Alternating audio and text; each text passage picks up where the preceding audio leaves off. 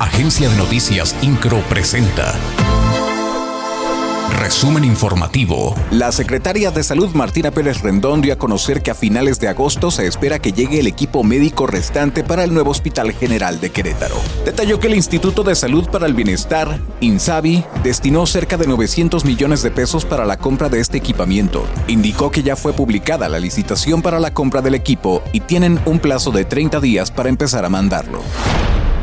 La presidenta del patronato del sistema estatal DIF, Car Herrera de Curi, junto con el edil de Jalpan de Serra, Efraín Muñoz Cosme, y la presidenta del patronato DIF municipal, Olga Leal Zamorano, inauguraron las instalaciones de la nueva Procuraduría de Atención y Protección Integral de Personas Adultas Mayores de Jalpan de Serra, primer ayuntamiento que se une a la política integral de protección a este sector.